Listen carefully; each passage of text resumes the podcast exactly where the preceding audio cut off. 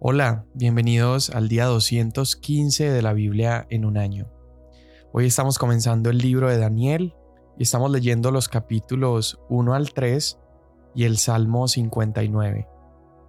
En el tercer año del reinado de Joacim, rey de Judá, vino Nabucodonosor, rey de Babilonia, a Jerusalén y la sitió. El Señor entregó en sus manos a Joacim, rey de Judá, así como algunos de los utensilios de la casa de Dios. Estos se los llevó a la tierra de Sinar, a la casa de su Dios, colocando los utensilios en la casa del tesoro de su Dios. Entonces el rey mandó a Aspenaz, jefe de sus oficiales, que trajera de los israelitas a algunos de la familia real y de los nobles. Estos jóvenes no debían tener defecto alguno, serían de buen parecer inteligentes en toda rama del saber, dotados de entendimiento y habilidad para discernir y que tuvieran la capacidad para servir en el palacio del rey. Y le dio órdenes de que les enseñara la escritura y la lengua de los caldeos. El rey les asignó una ración diaria de los manjares del rey y del vino que él bebía, y mandó que los educaran por tres años, después de los cuales entrarían al servicio del rey. Entre estos estaban Daniel, Ananías, Misael y Azarías, de los hijos de Judá. Entonces el jefe de oficiales les puso nuevos nombres. A Daniel le puso Belsasar, a Ananías Sadrach, a Misael Mesac y a Azarías Abed-Nego. Pero Daniel se propuso en su corazón no contaminarse con los manjares del rey ni con el vino que él bebía, y pidió al jefe de oficiales que le permitiera no contaminarse. Dios concedió a Daniel hallar favor y gracia ante el jefe de oficiales, y el jefe de oficiales dijo a Daniel, Temo a mi señor el rey, porque él ha asignado su comida y su bebida, porque ha de ver sus rostros más pálidos que los de los demás jóvenes de su edad, así pondrían en peligro mi cabeza ante el rey. Pero Daniel dijo al mayordomo, a quien el jefe de oficiales había nombrado sobre Daniel, Ananías, Misael y Azarías, Te ruego que pongas a prueba a tus siervos por diez días, y que nos den legumbres para comer y agua para beber. Que se compare después nuestra apariencia en tu presencia con la apariencia de los jóvenes que comen los manjares del rey, y haz con tus siervos según lo que veas el mayordomo los escuchó en esto y los puso a prueba por diez días. Después de los diez días, el aspecto de ellos parecía mejor y estaban más rollizos que todos los jóvenes que habían estado comiendo los manjares del rey. Así que el mayordomo siguió suprimiendo los manjares y el vino que debían beber y les daba legumbres. A estos cuatro jóvenes Dios les dio conocimiento e inteligencia en toda clase de literatura y sabiduría. Además, Daniel entendía toda clase de visiones y sueños. Después de los días que el rey había fijado para que fueran presentados, el jefe de oficiales los trajo ante Nabucodonosor. El rey habló con ellos y de entre todos ellos no se halló ninguno como Daniel, Ananías, Misael y Azarías. Entraron pues al servicio del rey, y en todo asunto de sabiduría y conocimiento que el rey les consultó, los encontró diez veces superiores a todos los magos y encantadores que había en todo su reino. Daniel estuvo allí hasta el primer año del rey Ciro. En el segundo año del reinado de Nabucodonosor, éste tuvo sueños y se turbó su espíritu y no podía dormir. Entonces el rey mandó llamar a los magos, encantadores, hechiceros y caldeos para que le explicaran al rey sus sueños. Vinieron pues y se presentaron ante el rey, y el rey les dijo, He tenido un sueño, y mi espíritu se ha turbado por el deseo de entender el sueño. Entonces los caldeos hablaron al rey en arameo, Oh rey, viva para siempre Cuente el sueño a sus siervos y nosotros le declararemos la interpretación. El rey respondió a los caldeos, Mis órdenes son firmes, si no me dan a conocer el sueño y su interpretación, serán descuartizados y sus casas serán reducidas a escombros. Pero si me declaran el sueño y su interpretación, recibirán de mí regalos, recompensas y grandes honores. Por tanto, declárenme el sueño y su interpretación. Respondieron ellos por segunda vez, refiera el rey su sueño a sus siervos y declararemos la interpretación. Respondió el rey, ciertamente sé que quieren ganar tiempo, porque ven que mis órdenes son firmes. Si no me declaran el sueño, hay una sola sentencia para ustedes, porque se han concertado para hablar delante de mí palabras falsas y perversas hasta que cambie la situación. Por tanto, díganme el sueño para que yo sepa que me pueden dar su interpretación. Los caldeos respondieron al rey, No hay hombre sobre la tierra que pueda declarar el asunto al rey, puesto que ningún gran rey o gobernante jamás ha pedido cosa semejante a ningún mago, encantador o caldeo. Lo que el rey demanda es difícil, y no hay nadie que lo pueda declarar al rey, sino los dioses, cuya morada no está entre los hombres. A causa de esto, el rey se indignó y se enfureció en gran manera, y dio la orden de que mataran a todos los sabios de Babilonia. Y se publicó el decreto de que mataran a todos los sabios. Buscaron también a Daniel y a sus amigos para matarlos. Entonces Daniel habló con discreción y sensatez a Arioc, capitán de la guardia del rey que había salido para matar a los sabios de Babilonia, y preguntó a Arioc, capitán del rey, ¿por qué es tan riguroso el decreto del rey? Y Arioc informó a Daniel sobre el asunto. Así que Daniel fue a pedirle al rey que le diera tiempo para declarar la interpretación al rey. Entonces Daniel fue a su casa e informó el asunto a sus amigos Ananías, Misael y Azarías, para que pidieran misericordia del Dios del cielo acerca de este misterio, a fin de que no perecieran Daniel y sus amigos con el resto de los sabios de Babilonia. Entonces el misterio fue revelado a Daniel en una visión de noche.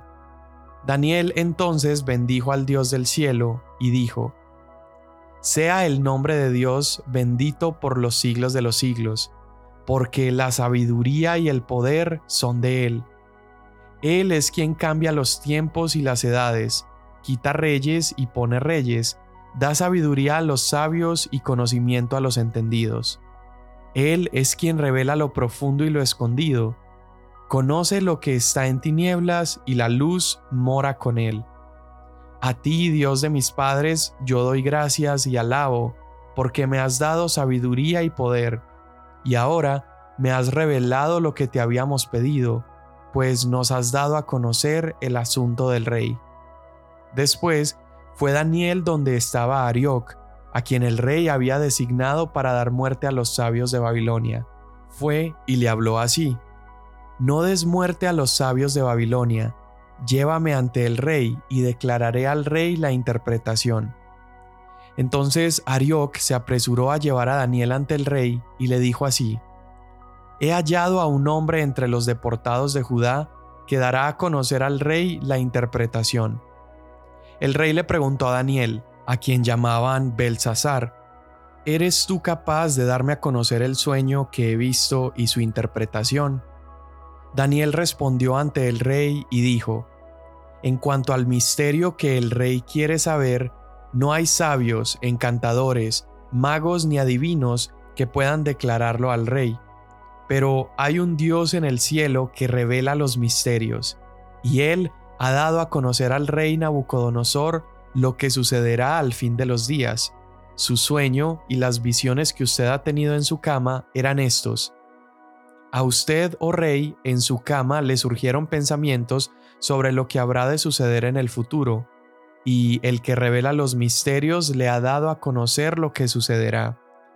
En cuanto a mí, me ha sido revelado este misterio, no porque yo tenga más sabiduría que cualquier otro viviente, sino con el fin de dar a conocer al rey la interpretación, y para que usted entienda los pensamientos de su corazón. Usted, oh rey, tuvo una visión en la que había una gran estatua, esa estatua era enorme y su brillo extraordinario. Estaba en pie delante de usted y su aspecto era terrible. La cabeza de esta estatua era de oro puro, su pecho y sus brazos de plata, y su vientre y sus muslos de bronce, sus piernas de hierro, sus pies en parte de hierro y en parte de barro.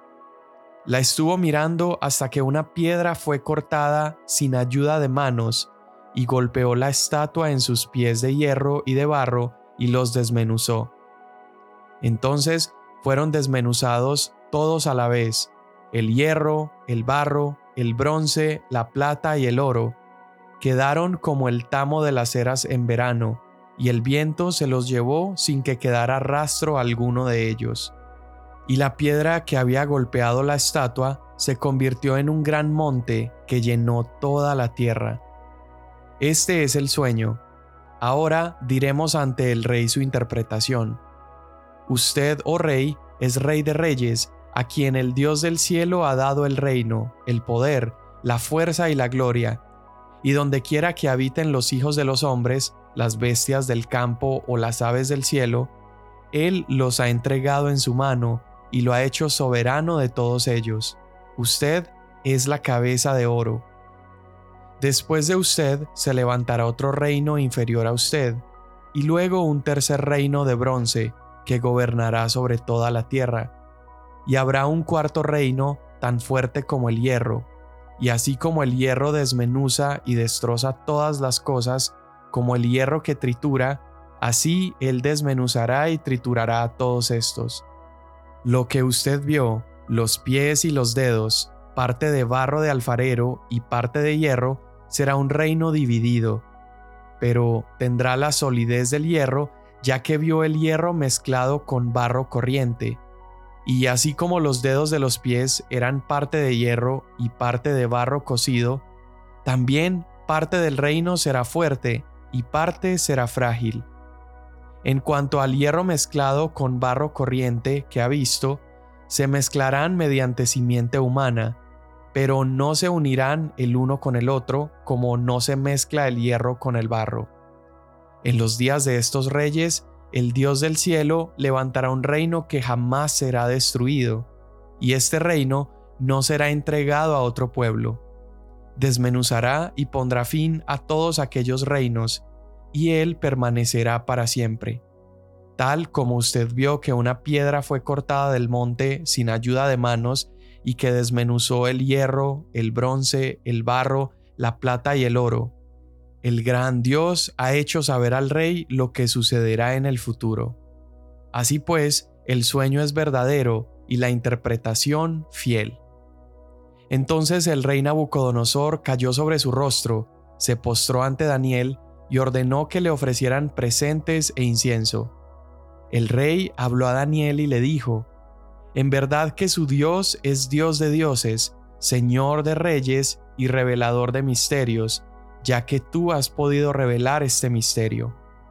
Entonces el rey engrandeció a Daniel y le dio muchos regalos espléndidos y le hizo gobernador sobre toda la provincia de Babilonia y jefe supremo sobre todos los sabios de Babilonia. Por solicitud de Daniel, el rey puso sobre la administración de la provincia de Babilonia a Sadrach, Mesach y a Abednego, mientras que Daniel quedó en la corte del rey. El rey Nabucodonosor hizo una estatua de oro cuya altura era de 27 metros y su anchura de 2.7 metros.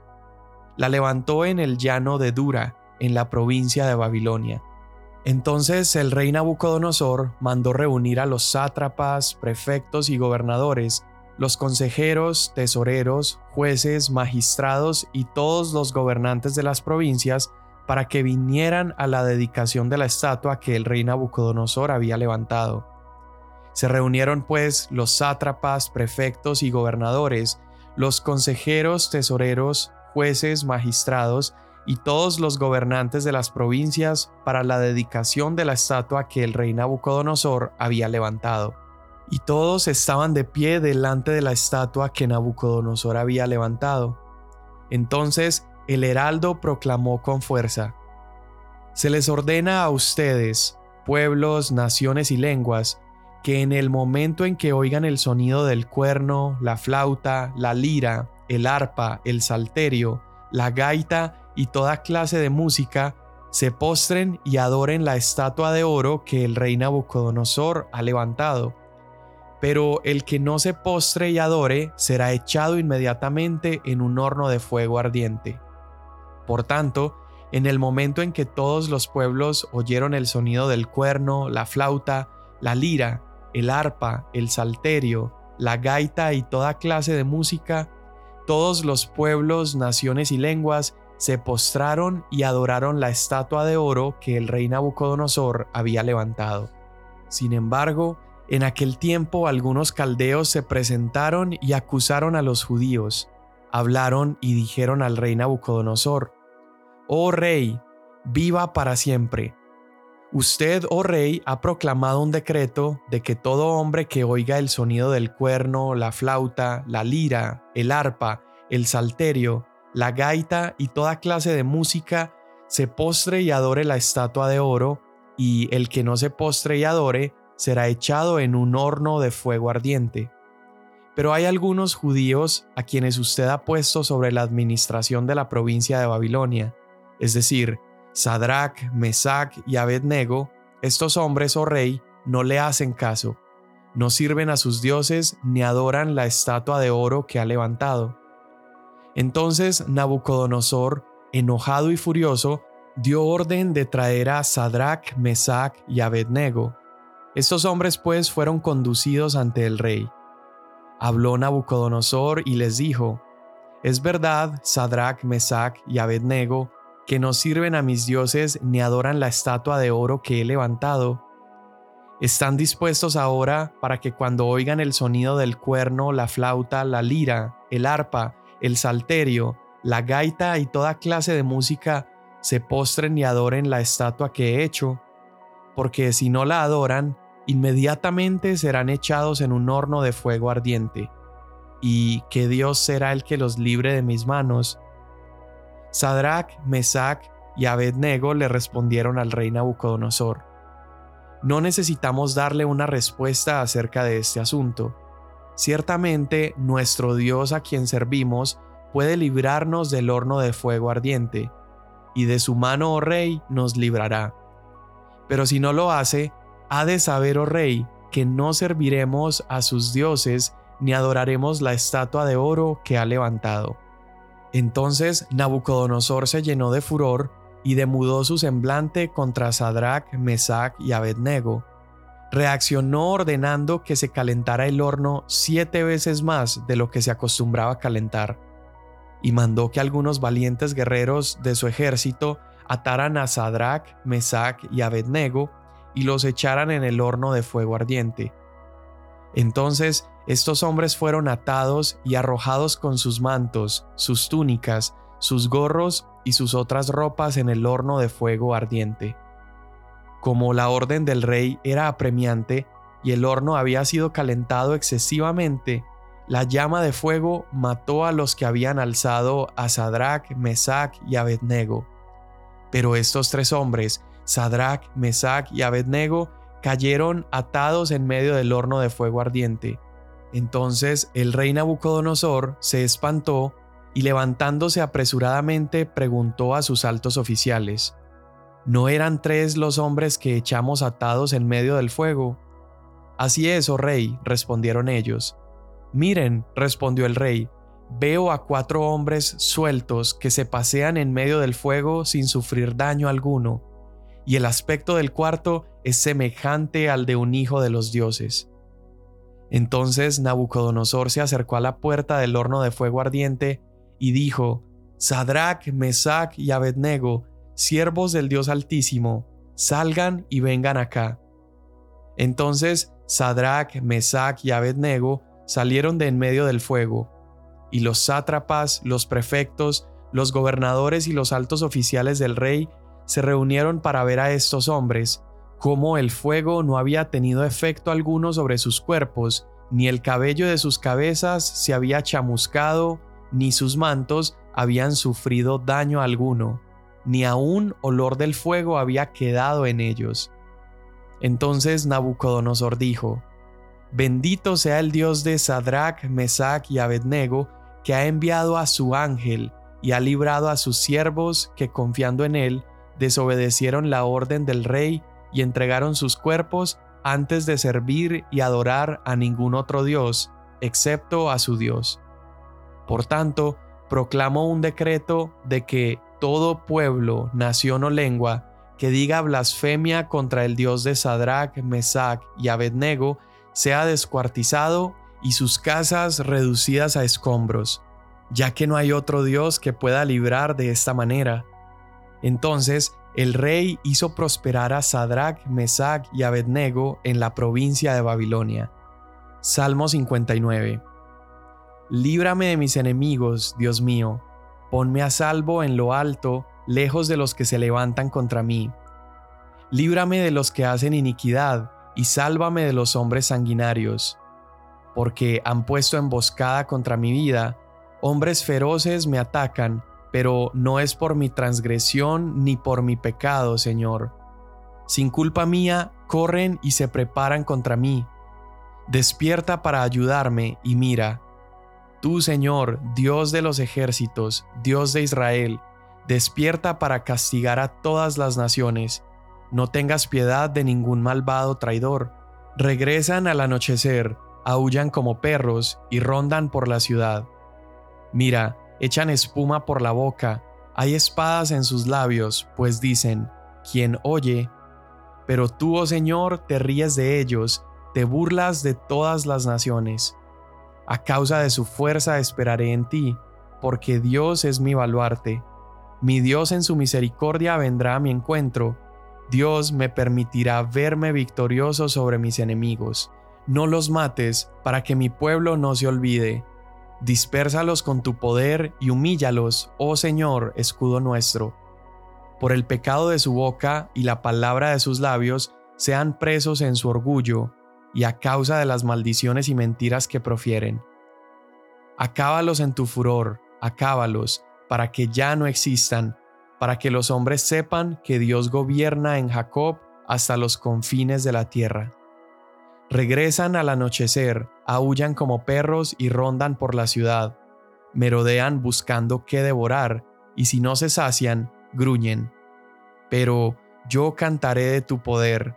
Sí, Gozoso cantaré por la mañana tu misericordia, porque tú has sido mi baluarte y refugio en el día de mi angustia. Oh fortaleza mía, a ti cantaré alabanzas, porque mi baluarte es Dios, el Dios que me muestra misericordia. Amén. Con estos tres capítulos entramos a la historia del profeta Daniel y como escuchamos en el episodio introductorio, el libro de Daniel trata, entre algunas otras cosas, acerca de el dominio y la soberanía de Dios sobre los movimientos de los reyes y aún de las naciones enteras. Dios continúa siendo el soberano aun cuando su pueblo se encuentra exiliado y bajo el gobierno de un rey poderoso como Nabucodonosor. Y entre esos exiliados se encuentra Daniel, quien es hijo de un político judío y sus tres amigos, Mesac, Sadrach y Abednego, quienes son elegidos personalmente para ingresar a la corte del rey Nabucodonosor. Ahora, para esta labor, Nabucodonosor hace que ellos se despojen de todo vínculo con su pasado hebreo. Ellos incluso reciben estos nuevos nombres babilónicos y los someten a un riguroso entrenamiento durante varios años. Algunas de las cosas que tenían que hacer era incluso alimentarse con los manjares que venían de la mesa del rey Nabucodonosor. Y es allí cuando Daniel elige la obediencia y fidelidad a Dios por encima de su lealtad al rey Nabucodonosor. Entonces Daniel se niega a comer la comida y el vino del rey, poniendo incluso su propia vida en peligro puesto que si el rey se daba cuenta que su apariencia, su aspecto incluso bajaba de peso, entonces era señal de que no estaba siguiendo las ordenanzas del rey. Pero Dios, en respuesta a esta fe de Daniel, hace que él sea incluso capaz de aumentar de peso con una dieta basada solamente en vegetales y en agua. Y acá podemos ver el respaldo y el cuidado de Dios, pues también Daniel recibe una mayor capacidad en sabiduría, más incluso que sus compañeros, para poder comprender la cultura y la literatura de Babilonia. Entonces, vemos en el libro de Daniel que el poder de los imperios y aún de los reyes terrenales no es mayor que las promesas de Dios. Nuestro Dios, incluso en el exilio, continuó siendo fiel a esas promesas que había hecho y levantó dentro del exilio a un remanente de su pueblo para bendecir a las naciones. Dios mismo se encargó de preparar a los suyos, a su remanente, a estos escogidos allí, los preparó para poder glorificar su propio nombre en Babilonia. Y luego uno de estos eventos donde vemos a Dios respaldando a Daniel es con el sueño del rey Nabucodonosor, donde él sueña con esta estatua gigante que es destruida por una piedra que cae, una piedra que nadie la había despegado, no fueron manos humanas, sino que esta piedra cae de la nada y destruye la estatua. Y Nabucodonosor no le dice a nadie este sueño, solamente él pide que alguien sea capaz de pararse enfrente de él, decirle que soñó y luego interpretarlo, pero nadie pudo. Y como nadie pudo, entonces Nabucodonosor manda matar todos los sabios de Babilonia. Y es allí donde Dios habla a Daniel y Daniel le dice a Nabucodonosor que sus sabios fallaron porque ellos, a diferencia de él, no pueden comunicarse con el Dios del cielo. Y después de que Daniel le interpreta el sueño, Nabucodonosor pareciera que se, se inclina a adorar a Dios, pero vemos unos versos más adelante que él ignora esto inmediatamente porque terminando esa conversación con Daniel, la historia pasa a contarnos que Nabucodonosor levanta una estatua, una estatua de sí mismo de 27 metros de altura y hace que todos alrededor se inclinen y adoren esta imagen en honor a su propio poder. Como los amigos de Daniel no se inclinaron, Nabucodonosor entonces sobrecalienta este horno y los arroja adentro. Pero aparece alguien en ese momento acalorado, en ese momento que parecía sin salida, alguien semejante a un hijo de los dioses camina con ellos en el fuego y los protege.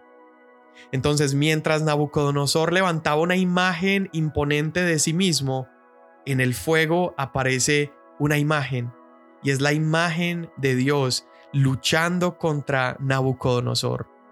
Y estos hombres fieles a Dios son salvados por esta imagen de un hijo de Dios y no son quemados por las llamas. Vemos en esta escena entonces al Dios protector, quien sin duda también nos ha salvado del fuego ardiente del pecado y de la muerte, de aquella situación que parecía no haber salida, era muerte inminente. En ese momento Él se hace presente y podemos salir ilesos. Jesús ciertamente atravesó el fuego del castigo de la ira de Dios en lugar nuestro para que nosotros pudiéramos vivir una vida sin tener que atravesar por ese fuego y disfrutar de toda la gloria y los beneficios del Hijo de Dios.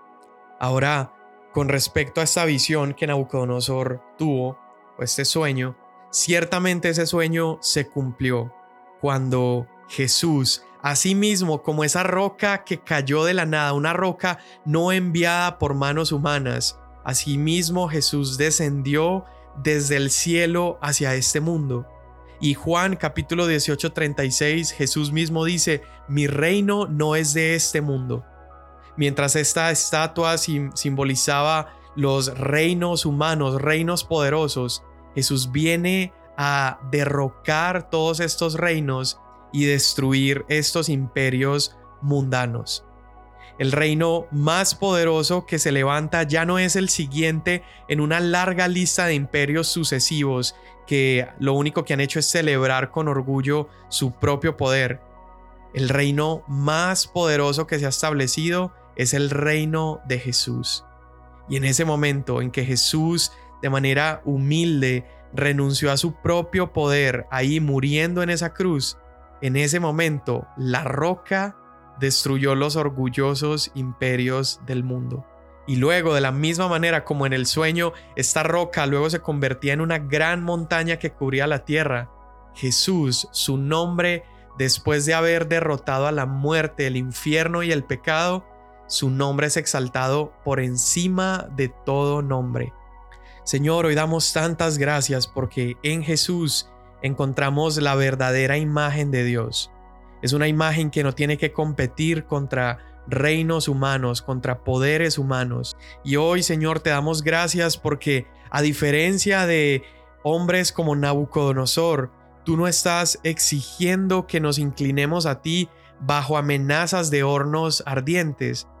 En cambio, Señor, tú has decidido entrar al horno ardiente para rescatar a todos aquellos que confiamos en ti. Hoy te damos gracias, Señor. Hoy nos inclinamos voluntariamente porque eres el único que puede salvarnos del fuego. Te damos tantas gracias en el nombre de Jesús. Amén. Mañana nos vemos.